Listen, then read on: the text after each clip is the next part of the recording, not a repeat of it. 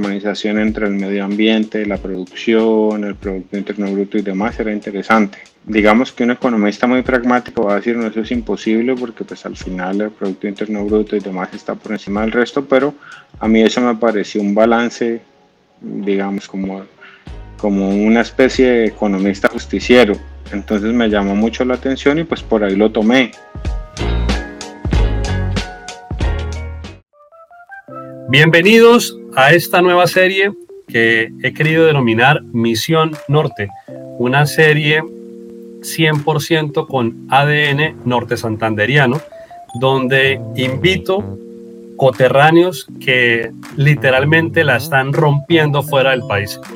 Eh, por lo general son personas que tienen estudios académicos bastante profundos, maestrías, doctorados y también bastante eh, profundos o bastante amplios como seres humanos que están dispuestos a compartir su conocimiento y claramente a retribuirle algo a esta región donde nacieron, donde han crecido y en este momento han tenido la oportunidad de estar en otra geografía haciéndonos quedar muy muy bien.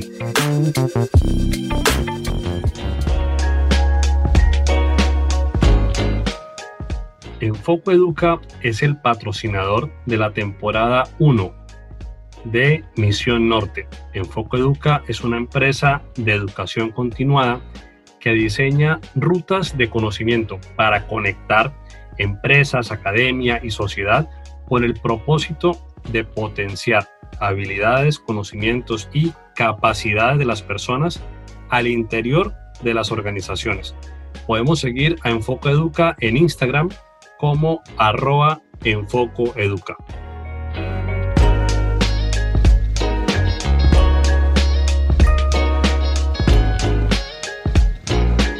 Bienvenidos a Misión Norte, esta serie que he decidido crear para resaltar norte santanderianos que se encuentran fuera de nuestro país y están haciendo quedar muy muy bien el nombre no solamente de Colombia, sino también resaltando los colores de nuestra bandera, esa bandera rojinegra que nos representa como territorio de frontera.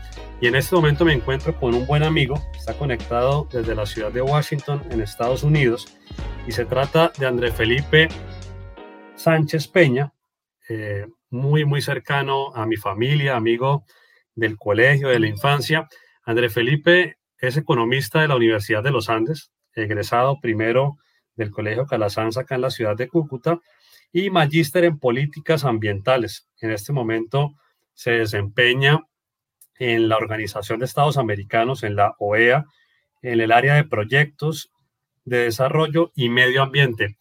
André Felipe, bienvenido a esta serie que he denominado Misión Norte. Y por favor, eh, lo saludo, saludo de la audiencia, pero también cuéntenos quién es André Felipe Sánchez, más allá de esa hoja de vida, quién es la persona y que en este momento está justamente en esta capital política del mundo. ¿Qué tal, David? Eh, bueno, pues antes que nada, mil gracias por la invitación. He seguido el programa, me gusta mucho, espero que, que siga adelante, que pueda generar el impacto y bueno, aquí voy a hacer mi mejor esfuerzo para para promover y sobre todo lo que yo digo, incentivar a la gente, ¿no? Que ellos entiendan que, que todo es posible y que simplemente con disciplina, con buena actitud, con buena onda, buena energía y haciendo las cosas bien siempre se puede salir adelante, ¿no? Eh, que no es tan difícil, es simplemente de, de entender y de ir hacia adelante. ¿Quién es Andrés Sánchez? Andrés Sánchez es un, yo digo que soy cocuteño, pero en realidad yo soy de Bogotá, yo nací en Bogotá. Pero mis papás, mi papá es, general de la policía eh, y mi mamá era, era eh, trabajaba en la aduana, entonces ellos viajaban mucho. Entonces cuando yo nací, siendo el hijo menor, ya mi mamá le dice a mi papá como que váyanse de una vez a una ciudad donde podamos estar estables y pues toman de decisión venirse a Cúcuta porque mi mamá es de Chitagá. Entonces Cúcuta quedaba cerca. Mi papá es chocuano, entonces yo en realidad soy rolo, pero pues yo digo que soy cucuteño. Y eso es lo que soy. Y ahí pues con mis papás y, siempre adelante y con mucha honestidad. soy lo que soy hoy, pero para mí yo soy un, un cucuteño buena onda que, siempre ha tratado de hacer las cosas bien. Andrés, Chitagá, no, no sabía que, que, su mamá era de Chitagá, pero Chitagá es una tierra muy rica, es una tierra bastante generosa y también con, con un recurso muy importante que es el recurso hídrico, un tema en el que usted trabaja actualmente.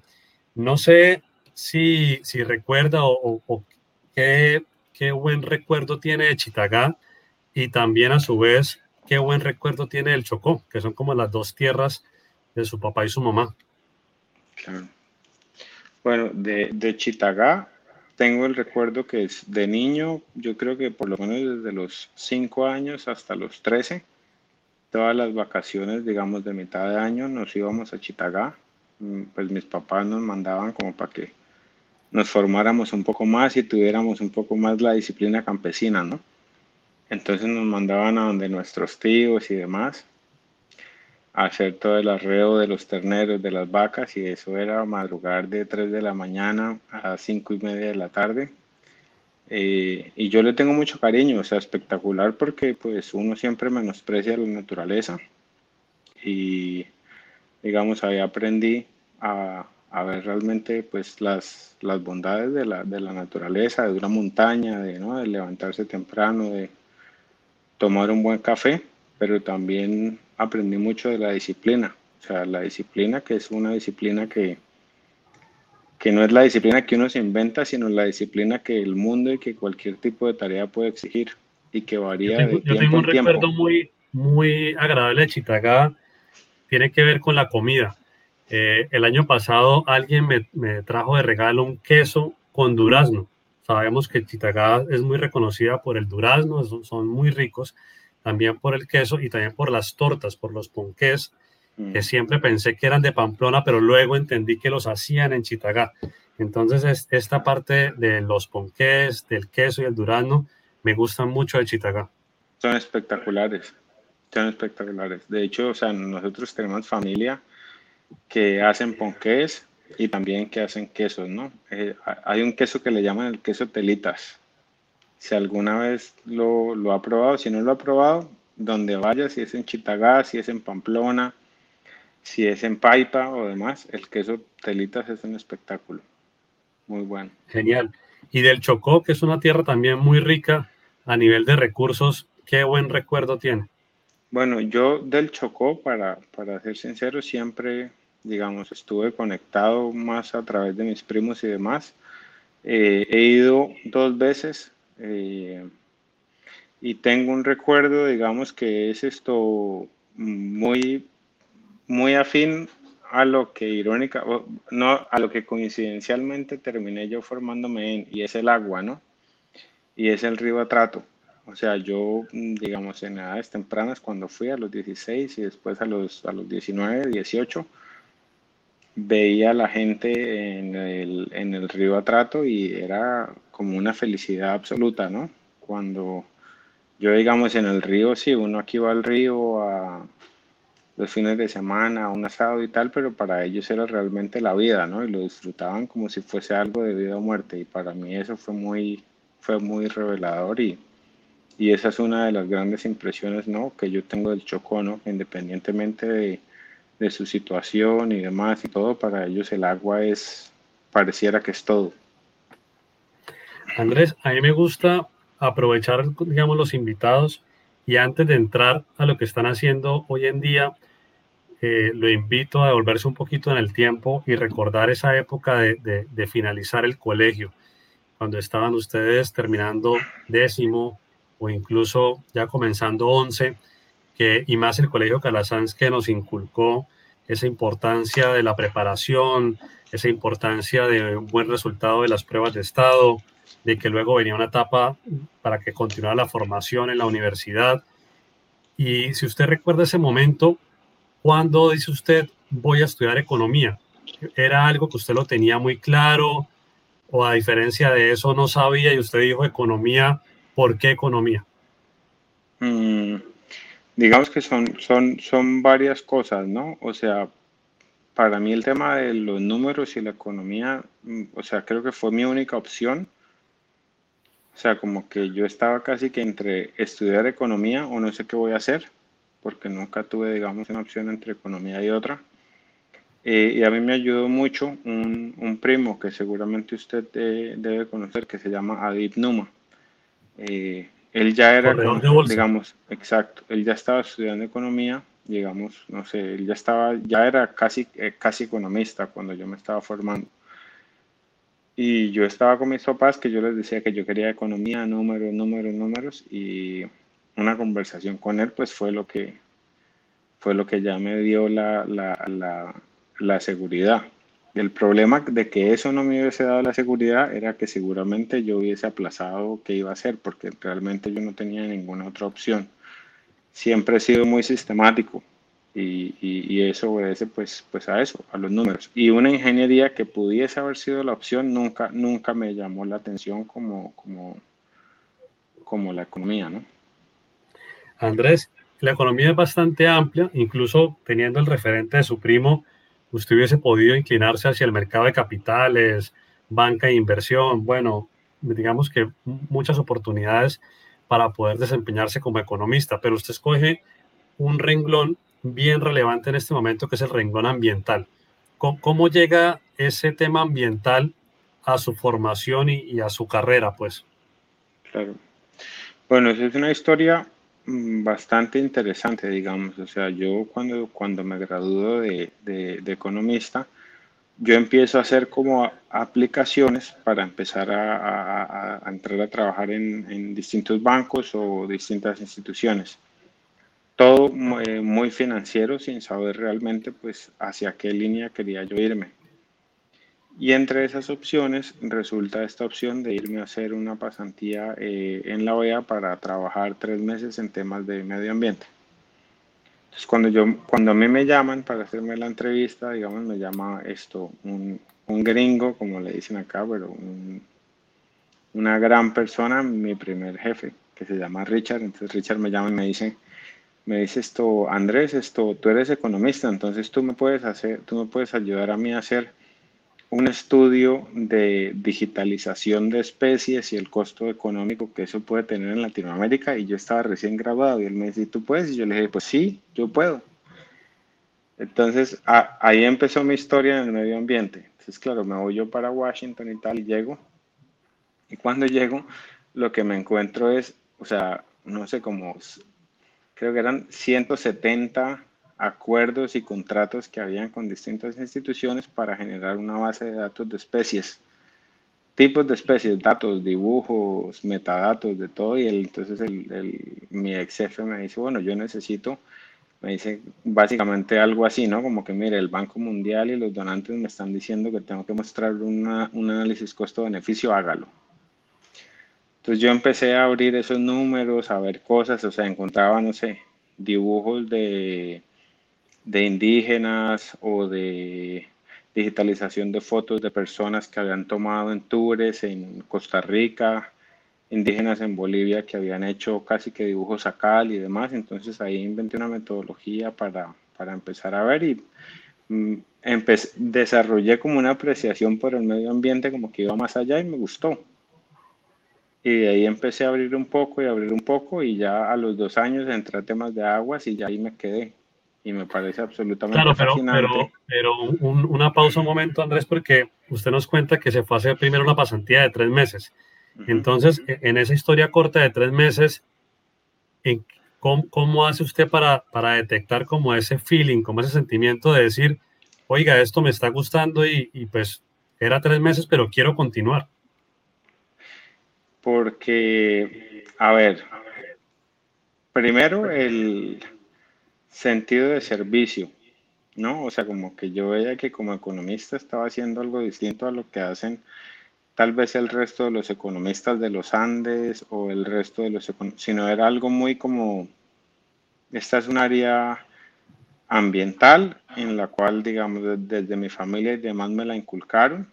Era algo en lo que yo veía que no, que no podía trabajar o que no podía, digamos, eh, hacer mucho porque mi relacionamiento de la economía siempre había sido muy del sector productivo y demás, ¿no?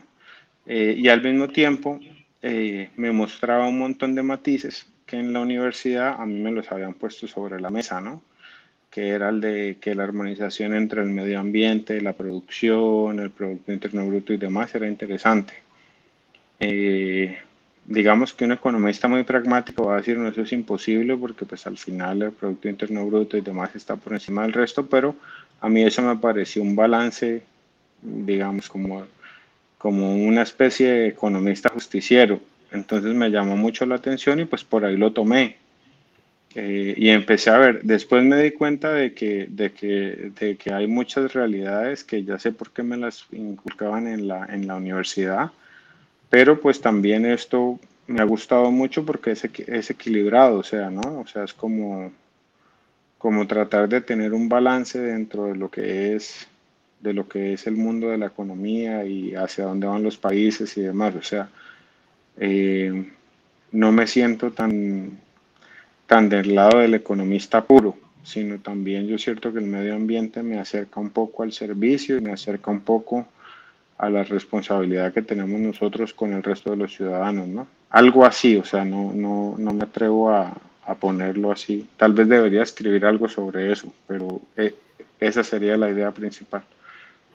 Andrés, y también compártenos algo de los primeros meses cuando llegas a Washington en torno de pronto a conversaciones, porque la típica pregunta cuando nos conocen es de dónde viene, bueno, cómo se llama, de dónde viene, ¿cierto? Pero, pero ya cuando interactúa un poco más, no solamente de qué universidad viene, sino dónde, bueno, dónde nació, dónde creció. Entonces, cuando empezabas a hablar de Cúcuta, ¿Cómo, eran esas conversaciones estando en Washington, ya cuando tú te referías a la frontera, Cúcuta? ¿Qué pensaba la gente de esta parte del territorio? Bueno, Cúcuta eh, era bastante interesante. Primero, casi que nadie la podía pronunciar, ni los mismos hispanoparlantes que no sean colombianos. Eh, el tema de ser una persona de frontera es interesante y eso siempre me lo han dicho y todavía me lo dicen que indirectamente uno tiene una visión y una cierta empatía que para los organismos regionales es bastante atractivo, ¿no? Porque uno está en, uno creció en una zona donde, donde es un área simbiótica ahí entre dos países donde uno tiene la flexibilidad de entender a los dos, porque sí, porque está dado, ¿no? Porque está en el, en el ADN de uno. Entonces, eso siempre me lo han dicho, que es bastante interesante, sobre todo para organismos como, como la OEA y organismos regionales o internacionales. Eh, otro tema interesante para mí fue el tema del inglés. O sea, digamos, yo a pesar de que me había ido de intercambio y tal y demás, eh, es distinto ya cuando uno trabaja eh, en inglés y se tiene que comunicar en inglés y demás. Pero también es interesante que me dio cuenta que en el intercambio pues aprendí un poco. No fue más como una vacación larga que yo agradezco y demás y crecí un montón. Pero, o sea, me, me dio a entender que al final si uno es como mucho la selección natural, ¿no? O sea, si uno va para donde sea y le toca aprender inglés, pues uno aprende y se bandea y ya hoy pues uno habla, habla bien, entonces eh, ese tema de, del idioma mm, me pareció que no es una barrera. Eh, y sobre Cúcuta eso, o sea, es un, era en ese momento, hoy, hoy Cúcuta está en, me atrevo a decir que el, no sé, el 50% de la gente con la que uno habla, por lo menos de Latinoamérica, sabe que es Cúcuta, ¿no? Pues por las razones que ya sabemos, pero en ese momento Cúcuta era, era nadie. Solo los, solo los argentinos conocían Cúcuta y los que eran hinchas de boca, y ya todos sabemos por qué. Y esa, esa fue la, digamos, la historia reciente deportiva de, de nuestra ciudad. Yo quiero también preguntarle un poco por, por la mentalidad de los organismos multilaterales cuando desde Washington están mirando a América Latina. Y le quiero preguntar es porque América Latina, pues, aunque hablamos en su gran mayoría español, a diferencia de Brasil, que es un gran, digamos, un gran, una gran extensión de tierra y, y son muchas personas, muchos habitantes, pero pues cada uno tiene su cultura, su contexto diferente en ese territorio latinoamericano. La mirada de Washington, eh, tiene, cuál es como el principal driver desde Washington? La cantidad de habitantes, la Ciudad de México siempre va a ser, va a estar por encima de los demás territorios porque se trata de Ciudad de México, la gran capital, eh, los territorios más pequeños, como por ejemplo el nuestro, que aún no somos un millón de habitantes, pero estamos cerca de serlos, podemos llegar a ser importantes a la mirada de un organismo de estos. ¿Cómo es como esa mentalidad con la que nos miran desde Washington? Vale, eh, bueno, hay varios, varios aspectos, ¿no? Y el, y el primero, y lo hago es más por un tema de, de mi condición, digamos, como, como funcionario de la organización, y es que yo debo aclarar que yo no, no hablo en nombre de la organización, ¿no? Sino en nombre propio y, y, y con base en mi experiencia, y que esto no representa, digamos, lo que mi organización piensa y demás. Pero eh, en términos de lo que es Latinoamérica, digamos, para las instituciones de Washington, por lo menos en mi experiencia que es con la OEA, es el consenso, ¿no? Yo creo que esa es una, una de las grandes virtudes de la organización. O sea, en la OEA, por ejemplo, el voto o la visión de un país, como puede ser Dominica, vale exactamente igual que un país como Ciudad de México, ¿no? O sea, el peso eh, y su voluntad es exactamente igual de equiparable a la de cualquier país, ¿no? Entonces, esa ha sido mucho, digamos, esto, eh, la manera en que, en que yo he trabajado en los últimos 10 años.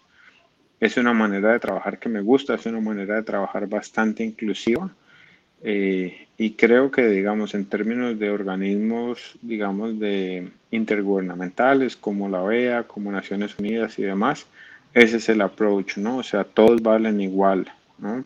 Por eso es importante que los países entiendan cuál es su participación y cómo los ven, porque muchas veces tal vez por ahí viene, por ahí viene, viene, viene su pregunta, David, porque los países no se sienten que ellos tienen el mismo poder que algún otro país o la o digamos la misma voluntad dentro de una organización. Si es una organización como es, es así.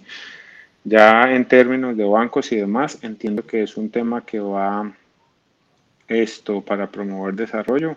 La visión de ellos de, es, y entiendo que es promover desarrollo por igual.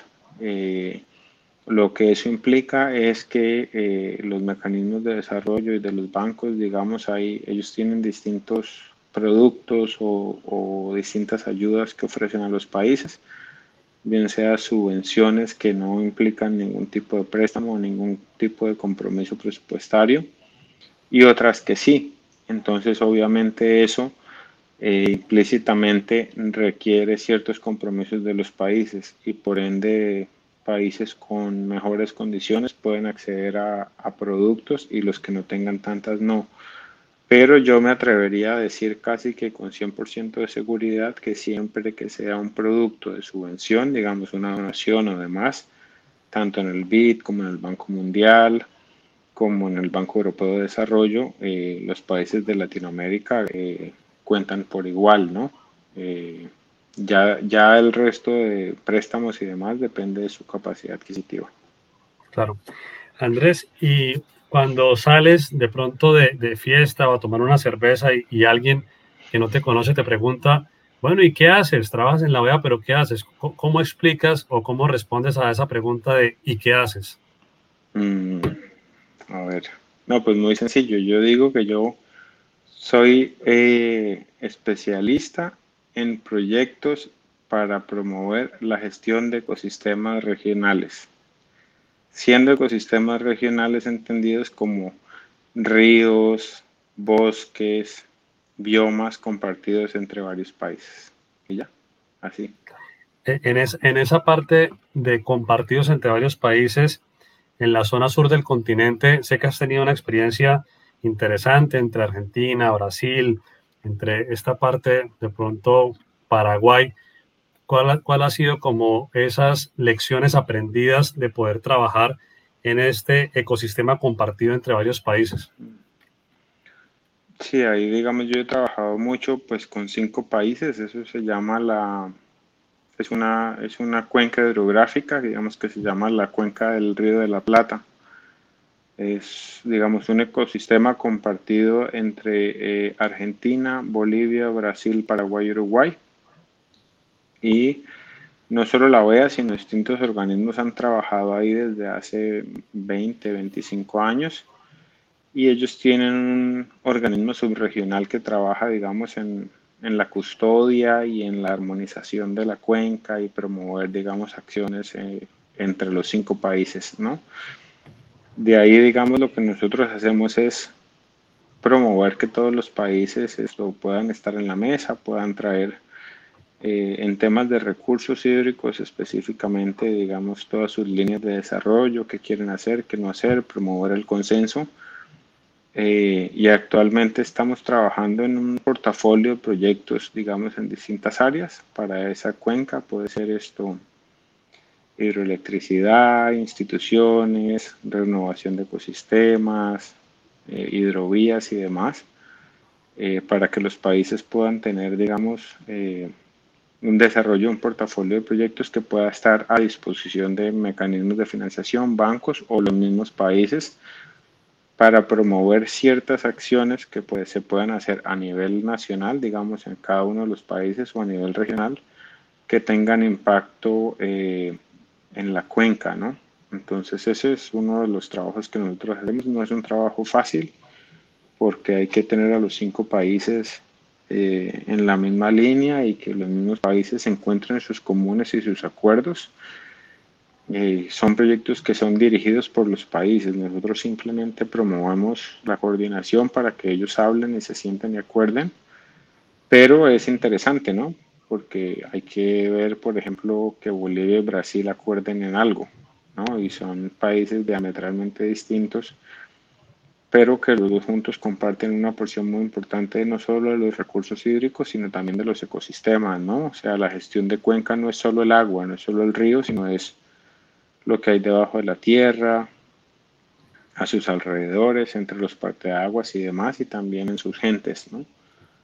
Entonces uno habla de recursos hídricos, pero pues al final es, es como un país, digamos, ¿no? Es como si la cuenca fuese un país. Entonces es una, una experiencia muy, muy, muy interesante. Y así tenemos, o por lo menos así yo he podido trabajar en, en, en, en varias áreas, ¿no? En sur de Sudamérica, en los Andes, Amazonas, Centroamérica y, Norteamérica, ¿no? Andrés, no sé si te ha pasado en algún momento cuando, cuando has estado en algún lugar de los que nos cuentas haciendo un trabajo específico y pasa por tu mente esta zona de, norte de Santander. Tú estás hablando de ecosistemas comunes, tenemos ecosistemas comunes con, con el estado de Maracaibo, con, bueno, con el estado del Zulia, capital Maracaibo, con el estado de Mérida, con el Táchira. Yo he escuchado, pero pues no conozco a profundidad el tema, que se habla de la cuenca del lago de Maracaibo. ¿En algún momento has estado en otro lugar y has dicho, qué bueno poder estar haciendo un trabajo similar en mi tierra? Sí, obvio, por supuesto. Siempre. Siempre, siempre. Siempre me lo pregunto y no me lo dejo de preguntar y creo que siempre me lo, me lo preguntaré hasta que, hasta que hasta que si fuese menester y si las cosas están dadas, iré con mucho gusto a poder trabajar y apoyar allá, ¿no? En la calidad que mejor sea y que, eh, y que mejor se pueda, pero sí, siempre me lo pregunto, ¿no? Eh, de hecho, con mi jefe, él, él, él me, me, molesta, o sea, además de ser esto, digamos, esto, colegas de trabajo, somos grandes amigos y él, y él me molesta, él, él me hace, me hace chistes diciendo que yo estoy en todos lados, pero menos, menos, menos en Colombia, ¿no? Que cuando voy a volver. Entonces, esto, por ahí estamos, en eso estamos, ¿no? Lo que pasa es que eh, la gestión regional debe ser acordada por los dos países. Entonces, en la medida en que, en que eso se dé, seguramente estaremos ahí, pero, pero estamos de acuerdo. Colombia eh, y Venezuela comparten ecosistemas que son primordiales, digamos, no solo para los dos países, pero también para la región. O sea, son tributarios tanto del Caribe como también de las grandes cuencas que hay hacia el sur. Entonces son ecosistemas de interés y, no solo del Sudamérica, sino del mundo. O sea, hacen parte de un, de un sistema interesante y segura, seguramente trabajaré Ahí, pero para responder la pregunta otra vez, esto sí, todos los días me lo cuestiono y me lo pregunto, pero pues ahí vamos. Andrés, si nos puedes orientar un poquito sobre un tema, digamos, de gran impacto ambiental en el que veo que estamos muy rezagados y es con lo que tiene que ver con las plantas de tratamiento de aguas residuales. Lo que estamos viendo no solamente en la ciudad de Cúcuta, eh, creo que le pasa a muchas capitales en Colombia, es que aunque estamos ya en el año 2020, seguimos, eh, no sé cuál sea la palabra técnica, pero seguimos depositando esas aguas residuales directamente en el río y no están siendo tratadas. Y los ecosistemas pues llega, llegan a un punto donde ya van a decir no aguanto más. Incluso ya muchos están dando muestras de, que los hemos destruido de manera completa. Entonces, ¿cómo poder empezar, digamos, a, a, caminar o a que este proyecto, este, este proyecto necesario de plantas de tratamiento de agua residual sea una realidad? Porque se va a seguir pasando el tiempo y pues no sé hasta dónde vamos a llegar. Sí, el, el, tema de aguas residuales yo creo que es el gran reto, me atrevería a decir, del mundo hoy, digamos, para, para el alcance de, digamos, como gran, para el alcance de una gran porción de la, de la meta 6 de desarrollo sostenible, digamos que es agua limpia para todos. El tema de aguas residuales hoy es, es la gran preocupación, ¿no? Eh, en áreas urbanas. El, el, tema principal ahí es la gran inversión que se necesita, ¿no? Entonces ahí el tema es que no hay una fórmula que se aplique para, para todos los estados o, está, o estados dentro de, dentro de los estados, digamos, o sea, dentro de los países, pero ciertamente requiere un ejercicio, digamos, bien juicioso. Eh, digamos, en, Colombia me imaginaría yo que debería ser un, un ejercicio bien juicioso a nivel de gobernaciones, municipios y el gobierno nacional para encontrar la mejor manera en que esto se pueda alcanzar. Eh, ¿Por qué digo esto? Porque al final estos son temas que pudieran estar a cargo del Estado, pudieran estar a cargo de privados y la inversión que requieren es una inversión bastante alta y bastante amplia, ¿no? Y el tema de la reconexión del sistema o la red de alcance del sistema no, no, no es, no es suele ser bastante difuso. Entonces ahí los países tienen que entrar en tomar decisiones y elecciones por el, por el, bien, por el bien más importante en un momento dado y no por, por cambios estructurales. Entonces, eh, ahí realmente el tema es la gran inversión que requiere. Estamos de acuerdo en que, en que es uno de los grandes temas, digamos, en, en agua y saneamiento, más ahora en esta época de COVID y demás. Pero es un ejercicio que deben hacer los países de la mano con, con, sus, con sus distintos niveles y, y, ver, digamos, un análisis juicioso de la capacidad adquisitiva y el, y el modelo de inversión ¿no? Eh, eh, que tiene. Pero es, es uno de los grandes retos y probablemente seguirá siendo por los próximos 5 o 10 años si no, si no hay cambios o, o, temas estructurales o también inclusive generar conciencia entre los usuarios y demás, ¿no? O sea, no es una decisión fácil. Justamente en el tema del modelo, cuando ves que, que ya funcionan en otros lugares del mundo, ese modelo funciona más con capitales mixtos, funciona más por el lado más, más público, o si bien has visto que funciona también con capitales 100% privados al servicio de, de lo público, pues, o, o, de lo que es un, un tema para el servicio de la ciudadanía.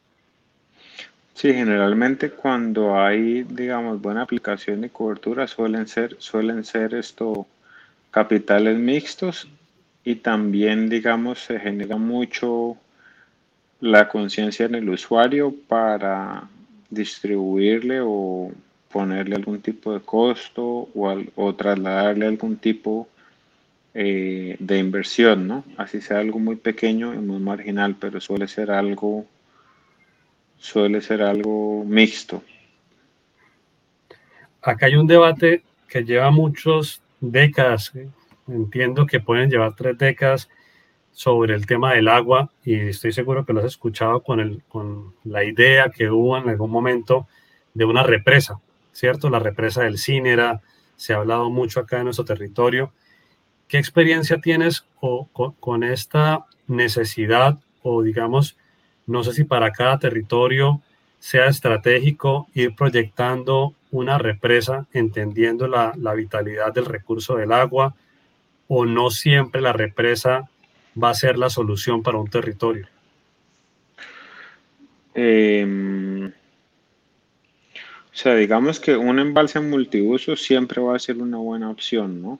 Y, le da mucha versatilidad, no solo a los estados en términos de provisión de agua, sino también a distintos, a distintos sectores y actores, ¿no? Lo que pasa es que son obras de infraestructura que requieren una inversión muy grande, ¿no? Eh, y a veces mm, me atrevería a decir que tal vez políticamente no, no es algo atractivo. Eh, y también en términos, digamos, coyunturales, siempre van a existir temas que requieren la inversión del Estado que es que son prioritarias, ¿no? Como temas de salud, educación y demás. Entonces, eh, digamos, para, para responder, diría así, un embalse multiusos, por lo menos de las experiencias que yo he visto y lo que, y lo que he visto no solo en Colombia, sino en otros países, es, es una muy buena estrategia por la versatilidad que lo imprime. Sin embargo, el costo de oportunidad de esa obra gigantesca para el Estado en, en los cuatro años de gobierno es, no es atractivo, ¿no? No es, no es, no es sexy para una parte de la población y para una parte de dirigentes. Entonces, eh, ese, es, ese es el gran reto. Pero donde yo he visto, eh, han funcionado. Obviamente, hoy ya existen nuevos tipos de, de, estructuras, digamos, de infraestructuras que, se pudieran utilizar, pero, pero el, el, el, el es una gran inversión, digámoslo así, para dejarlo. Andrés, si recordamos nuestra época de niños, incluso el colegio donde estudiamos, que está al frente del, está en el malecón, pues al frente del río Pamplonita, y vemos el río hoy, pues es, hay mucha nostalgia al ver cómo el río cada vez se va achicando, cada vez es menos. Y estando tú trabajando directamente en este tema de, ecosistemas y el tema ambiental, ¿qué se te ocurre que, se pueda hacer a corto plazo diferente a quedarnos viendo que el río se acabe? O sea, creo que cualquier acción distinta a observar que el río se siga acabando va a ser buena. Pero como bien lo dices, hay proyectos que pueden significar una inversión muy importante, pero puede hacer que existan pequeñas acciones, no voy a decir que, que de corto plazo, pero que sí que sean un poco más manejables y que nos lleven a, a realmente hacer algo y no solamente ser espectadores ante un río que está muriendo como el Pamplonita. Sí, sí yo eh, primero desconozco qué tan irreversible sea, digamos, eh, eh, el tema del cauce, la calidad del agua y demás, de lo, de lo que se haya hecho, digamos, en el, en el, en el Pamplonita, pero siempre hay una solución. O sea, yo lo que vería es, digamos, todo lo que sea intervención en el río, hacerlo en, cuenca alta y, cuenca media. Y a nivel de la ciudad de Cúcuta, yo me enfocaría en generar conciencia. Yo creo que no hay nada más poderoso que la voluntad de la gente eh, y hacer a la gente partícipe y empoderarla de sus recursos naturales, ¿no? Y yo creo que campañas, digamos, estructurales, o sea, agresivas, sobre el tema del recurso hídrico y el río Pamplonita en, en, Cúcuta, digamos, sobre todo en ese tramo que pasa del río, han sido ciertamente ausentes, ¿no? Eh, han habido, pero han sido, han sido esto muy, muy, muy paliativas. Eh, yo me enfocaría en eso, no hay nada mejor y más poderoso que, que enfocar a la gente y enfocar a lo, y, y, educar a los nuevos líderes, o sea, que eh, nos enfoquemos en, hacer empoderamiento con los jóvenes que están en el colegio sobre, sobre la, gravedad del asunto del río para que, para que estos que sean los próximos dirigentes puedan hacer algo.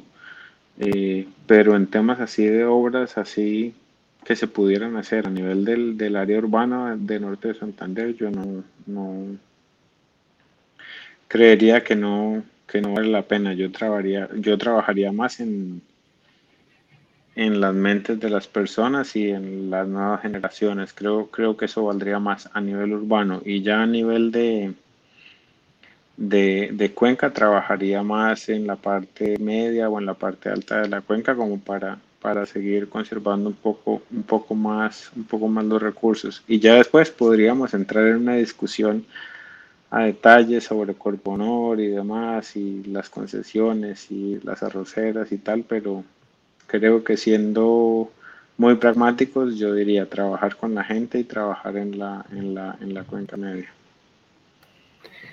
hay algo que, digamos, todos los colombianos tenemos, tenemos claro y es en la riqueza de biodiversidad de nuestro país. Teniendo en cuenta que has podido viajar por a lo largo y ancho del continente y más con el tema ambiental que trabajas, ¿cuáles son esos recursos que tú, cuando los comparas con otros lugares, sientes que nuestro territorio de frontera sí tienen como ese factor diferencial o por el contrario consideras que de pronto no. Ejemplo puntual. Hoy en día cuando hablamos en turismo, estamos hablando del avistamiento de aves y pensamos que por ser Cúcuta una ciudad con no sé cuántos árboles, pero digamos que un número importante de árboles, la migración podría de pronto traer oportunidades y poder tener aves que están migrando y que se pueden observar acá y que eso puede tener algún atractivo para ese tipo de turismo. Pero en tu caso que estás viajando, cuáles son esos factores que estás viendo donde sí podemos tener cierta ventaja o cierto diferencial. Ok, eh, bueno, el tema del, del, avistamiento de aves, siempre hay un grupo, digamos, selecto y hay un sector que se pudiese explotar, ¿no? O sea, yo recuerdo hace, no sé, como nueve años, trabajé en un proyecto específicamente enfocado en avistamiento de aves y y casi que todo Colombia eran parte de un corredor migratorio grandísimo de aves y todas las áreas, eh, incluyendo toda la parte de la frontera, eran, eran, eran, eran de interés. Entonces esto por ese lado, digamos, en, en, biodiversidad se pudiera. Eh, otros aspectos importantes que yo veo, digamos, para la, para la región es que la región para mí pudiese tener bastante eh, potencial en temas de ecoturismo o ecolodge o algún tipo de, de turismo así como ambiental que hay distintos tipos de turistas pudieran estar interesados. Eh, y tal vez, quizás se me ocurre a mí, eh, toda la parte del catatumbo también pudiese ser de interés, como para llevar a los a los turistas a ver algún tipo de ecosistemas de interés o ecosistemas que no que ellos no están acostumbrados a ver en la región del trópico. Eh, y, y, en temas de la frontera, no, pero no, ahí no. Lo que pasa es que Venezuela es, es bastante complicado. Entonces, digamos, yo diría, sí, algo Sí, enfocado al, al ecoturismo. Algo así, no le, no, le, no le veo en este momento mucho. Ok, y ya para ir cerrando, primero gracias por, por tu tiempo. Creo que ha sido un tema, primero, que es muy relevante y cada día cobra más importancia. Y, y, segundo, me parece muy constructivo para cualquiera que escucha. Andrés, si pudieras enviar un mensaje desde Washington, pensando en que lo puede escuchar cualquier estudiante de colegio en cualquier municipio de los 40 municipios que tenemos acá en norte de Santander, un estudiante que esté en noveno, décimo, once, o un padre de familia que incluso podría pasar el mensaje a su hijo o a su hija. ¿Qué mensaje te gustaría dejar para ir cerrando este episodio? Bueno, primero que, el agua, que el agua es vida, que el agua hay que protegerla por donde sea y como sea. Eh, y segundo, algo que a mí me gusta decirle siempre, digamos, a, la, a mi equipo de trabajo, a la gente a la que formo, eh, y sobre todo inspirar en los jóvenes, que yo trabajo mucho con jóvenes, es que, es que todo es posible, o sea, que, que, que si, si yo quisiera que me vieran como un ejemplo, si en algún momento se les ocurriera o se les pasara por la cabeza darme como un ejemplo, que se acuerden que yo alguna vez estuve ahí en la misma posición que ellos. Tal vez fui peor estudiante que ellos y tal vez estuve mucho más desanimado que ellos y que aún así con la constancia eh, pude llegar a donde estoy, ¿no?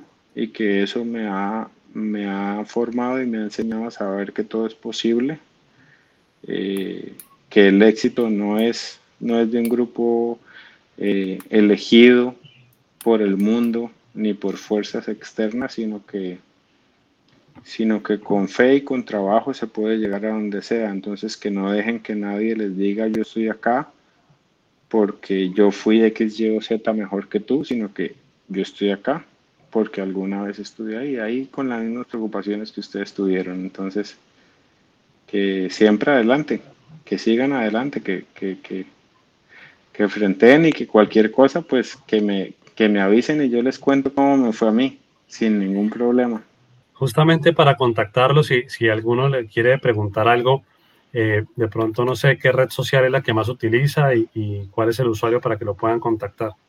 Sí, puede ser por Twitter, que es AFSP17. Sí. Por ahí me pueden contactar, me dejan un mensaje, lo que sea. Yo siempre, yo siempre respondo. Así me demore, pero siempre respondo. O sea, algo que se ha aprendido es que siempre hay que responder a todo el mundo. Perfecto. Nuevamente, André Felipe, muchas gracias y me despido con la misma pregunta. Yo siempre empiezo y me despido con la misma pregunta. La pregunta de cierre es, ¿cuál fue la pregunta que no le hice? Pero a usted le hubiese gustado que le hubiese formulado. Ok. Em, la pregunta que no me hizo que me hubiese gustado, bueno, si era hincha del Cúcuta Deportivo. Pero es que esa pregunta es muy obvia. No, pero puede ser un no. No mentiras, obvio. Por supuesto que sí soy hincha del Cúcuta Deportivo. De hecho, o sea, yo es la única camisa de, de, equipos de clubes que tengo. Es más, de hecho, tengo la que me hizo Kiwi en la universidad. Le doy un dato. Los Andes y todo. La, la camisa del año 2005 que hizo Kiwi con la que el Cúcuta queda campeón de la B y justamente es el torneo de ascenso con el que luego queda campeón de la A. Esa camisa del 2005 está cumpliendo justamente 15 años. Esa camisa que era patrocinada, si recuerda, decía leche la mejor, mm. acá al frente, cuando estaba Refresquini claro. en ese equipo del Cúcuta Deportivo. Muchas gracias, un abrazo, como siempre, hermano, mucho cariño y acá desde su tierra, que lo queremos mucho, un abrazo especial. Vale, David, un abrazo grandísimo, gracias por el tiempo, gracias a los oyentes y me alegra mucho y muchos éxitos ahí con, el, con esta iniciativa y a las órdenes para lo que sea que necesiten.